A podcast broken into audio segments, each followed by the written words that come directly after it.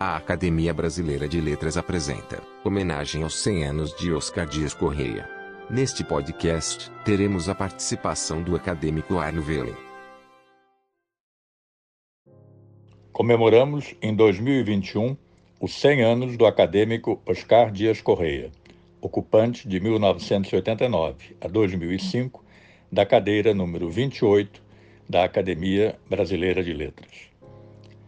A necessidade social da memória faz com que datas redondas e outros signos tenham a virtude de trazer novamente à luz pessoas, vivências, pensamentos e atitudes que dizem muitas vezes tanto sobre elas próprias quanto para os que as recuperam. Isso porque constituem paradigmas, referências que enriquecem os tempos que rememoram. Oscar Dias Correia, agora centenário, é uma dessas referências que, como tal, ficarão na história do Brasil. Foi sempre um homem plural: político, jurista, professor universitário, acadêmico. Em toda essa pluralidade apareciam os traços de sua personalidade: a generosidade, a fidelidade e a firmeza.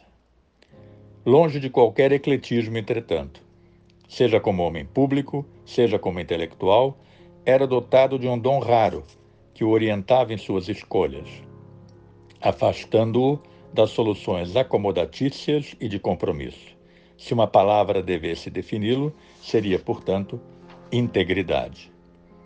Homem simultaneamente de ação e pensamento, admirador entusiasta de Dante, atuava em sintonia com o poeta quando este afirmava a existência de dois caminhos para a felicidade. Um bom, a vida ativa. O outro, ótimo, a vida contemplativa. E trilhou ambos. Sendo um consciente cidadão da polis, preocupado com sua organização, na escolha dos temas preferidos de sua reflexão, projetou tal marca. Fez assim a interlocução entre conhecimento e realidade concreta. E se conseguiu a coerência entre o agir e o pensar, foi não apenas por um ato de inteligência, mas de vontade. Quais teriam sido esses temas preferidos? Com o risco de procurar enquadrar uma rica existência nas coordenadas de uma explicação lógica, possivelmente chegaríamos próximo a seu perfil se considerássemos vetores como a liberdade, as instituições, a lei e o liberalismo. Oscar Dias Correia foi um adepto pleno da liberdade. Não um libertário à outrance, mas de uma liberdade que envolvia responsabilidade, moderação e espírito crítico. Afonso Arino de Melo Franco, no discurso em que o recebeu na Academia Brasileira de Letras, destacou o romance Brasílio como pós-escrito em prosa das cartas chilenas, nas quais Tomás Antônio Gonzaga criticava o governo opressor de Minas Gerais.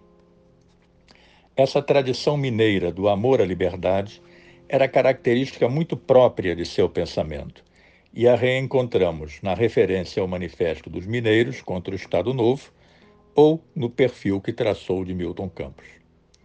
A inspiração pode ter vindo de Dante, quando, no Purgatório da Divina Comédia, o florentino, escudado no livre arbítrio escolástico, diz que a liberdade é a fonte de todo mérito ou demérito.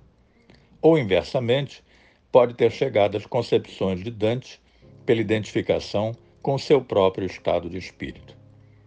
Pragmático, Oscar Dias Correia sabia que a liberdade não se declama, mas se pratica ainda mais no país em que a democracia ainda era uma plantinha terra, como dizia seu correligionário Otávio Mangabeira. Para isso, necessitava-se de instituições e de leis. Leitor de Montesquieu, Maurice Oriou e Otto von Guericke, sabia que as instituições, jurídicas ou não, são fundamentais para a organização da sociedade e, consequentemente, para a preservação da liberdade.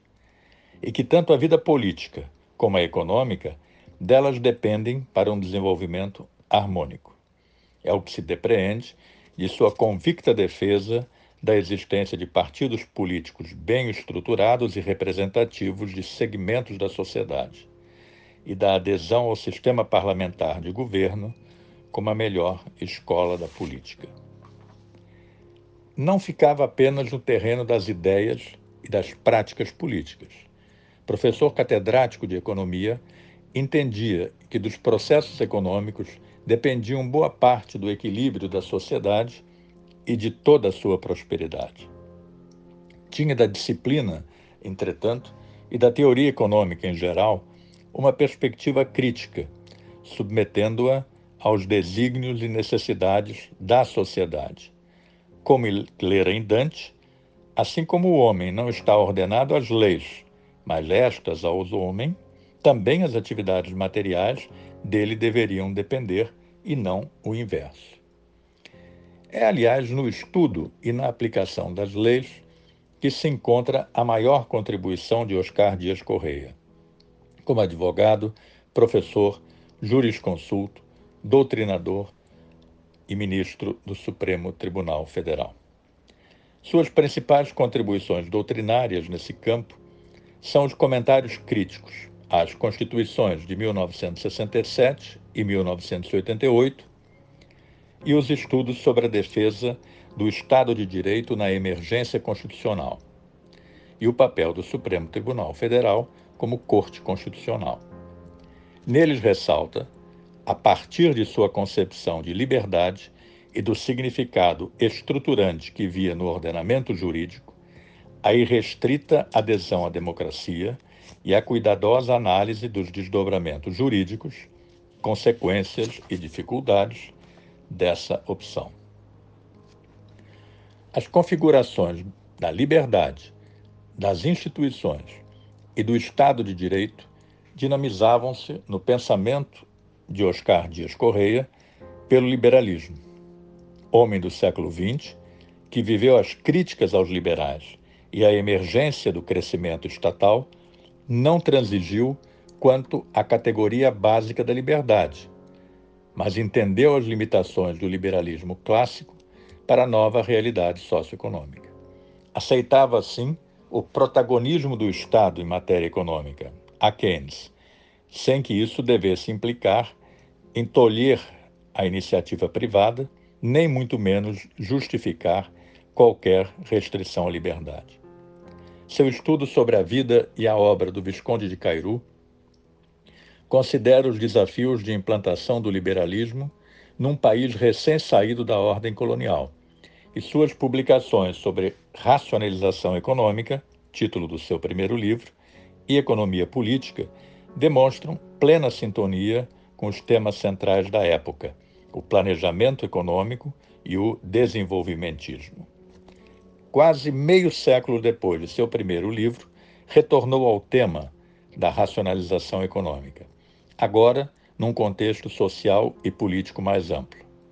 É de 1994 o livro O Sistema Político Econômico do Futuro, o Societarismo, no qual defende a ideia, muito próxima à de seu poeta e pensador preferido, da predominância dos valores e dos objetivos sociais, afinal, o bem comum, sobre a pura consideração mercadológica dos fenômenos econômicos. Essa talvez seja a grande marca da vida e da obra de Oscar Dias Correia.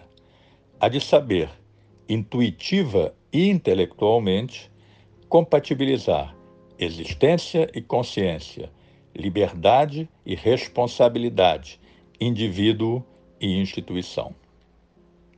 Compatibilização que o tornava íntegro, daquela integridade tanto vivida quanto teorizada e que justamente encontra-se no como viveu e no que realizou.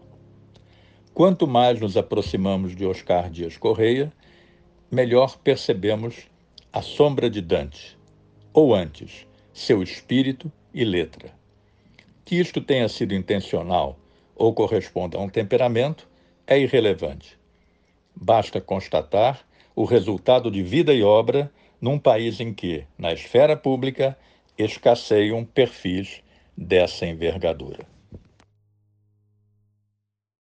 Você pode acessar todos os podcasts da academia através do nosso site. Acesse pelo link www.academia.org.br/podcast.